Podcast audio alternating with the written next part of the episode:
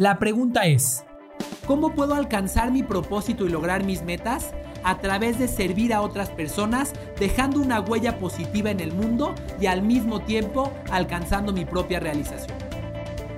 Esa es la pregunta y aquí encontrarás la respuesta. Mi nombre es Carlos Agami y tengo más de una década entregado y obsesionado por estudiar cuáles son las mejores formas de servir al prójimo y de servirse a uno mismo para alcanzar la realización total. Esto es Estoy para Servirte. Hola, ¿qué tal? Bienvenido a este episodio de Estoy para Servirte. El día de hoy te quiero compartir una estrategia que puede mejorar tu impacto importable, importantemente que puede cambiar tus resultados y tu trascendencia en el mundo y que muy probablemente ni tú ni tu competencia están usando. Hace algunos meses hice una entrevista con un gran amigo, alguien que ya se convirtió en un gran amigo, que es un gran experto acerca del estudio del comportamiento del consumidor. Su nombre es Doug Stephens y se hace llamar a sí mismo y es reconocido en el mundo como el profeta del retail. Él es, él es el experto que sabe cómo se comporta el consumidor y qué hay que hacer para llegarle a él y para darle las experiencias que necesita y poder diferenciarnos ante sus ojos y mejorar nuestros resultados. Bien, bueno, hace eh, algunas semanas, Doug Stephens escribió un artículo que se publicó en una revista llamada Business of Fashion. Esta es una, una revista que habla, pues como su nombre dice, al negocio de la moda. Y su artículo, en pocas palabras, describe lo siguiente. Dice, ¿por qué debes de convertir a tu marca en una marca editorial? ¿Por qué aquellas marcas editoriales serán las marcas que tengan más éxito, más éxito en el presente y en el futuro? En eso consiste su artículo. ¿Qué carambas es una marca editorial? Es muy simple. Lo que plantea Doug es lo siguiente. Él dice, primero que nada, tu marca es una revista. Y segundo, tu marca es una empresa que vende algún producto. Primero que nada, tú como vendedor, como director, como empresario, como emprendedor, primero tú eres un eres un escritor, eres eres alguien que divulga contenido y divulga conocimiento y después eres un vendedor de cualquier producto. Me parece que esta es una estrategia que aporta muchísimo valor a quien la implementa, pero además aporta muchísimo valor a las personas que interactúan con él. Eh, y es una estrategia muy ignorada por una gran cantidad de empresas. Con esta estrategia lo que puedes hacer es verdaderamente servir primero a tus clientes y venderles después. Oye Carlos, ¿y por qué quiero servirles primero y venderles después? ¿Por qué no simplemente les vendo? Bueno, la respuesta es muy simple. Porque hay miles de empresas en el mundo que solamente le venden a tus clientes. Hay miles de empresas en el mundo, muchas de ellas que tienen un producto o un servicio muy similar al tuyo, que solamente le venden a los clientes.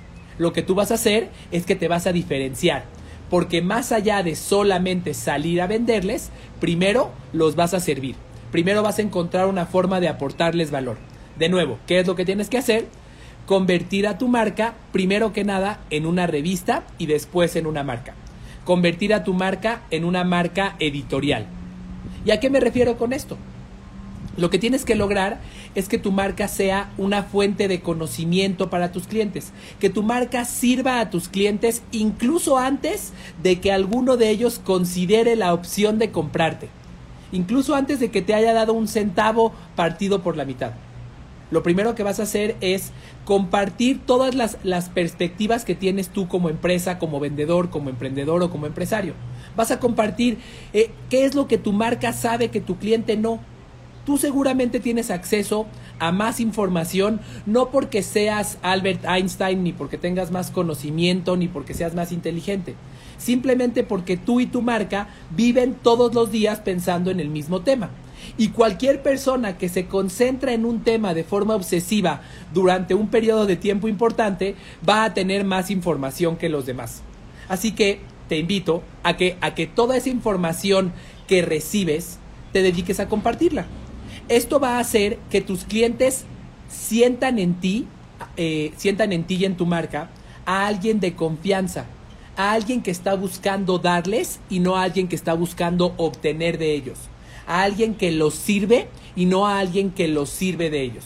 en el momento en el que surja esa necesidad, vas a ser sin duda alguna la primer marca que van a elegir. Vas a, vas a ser la primera persona en la que van a pensar.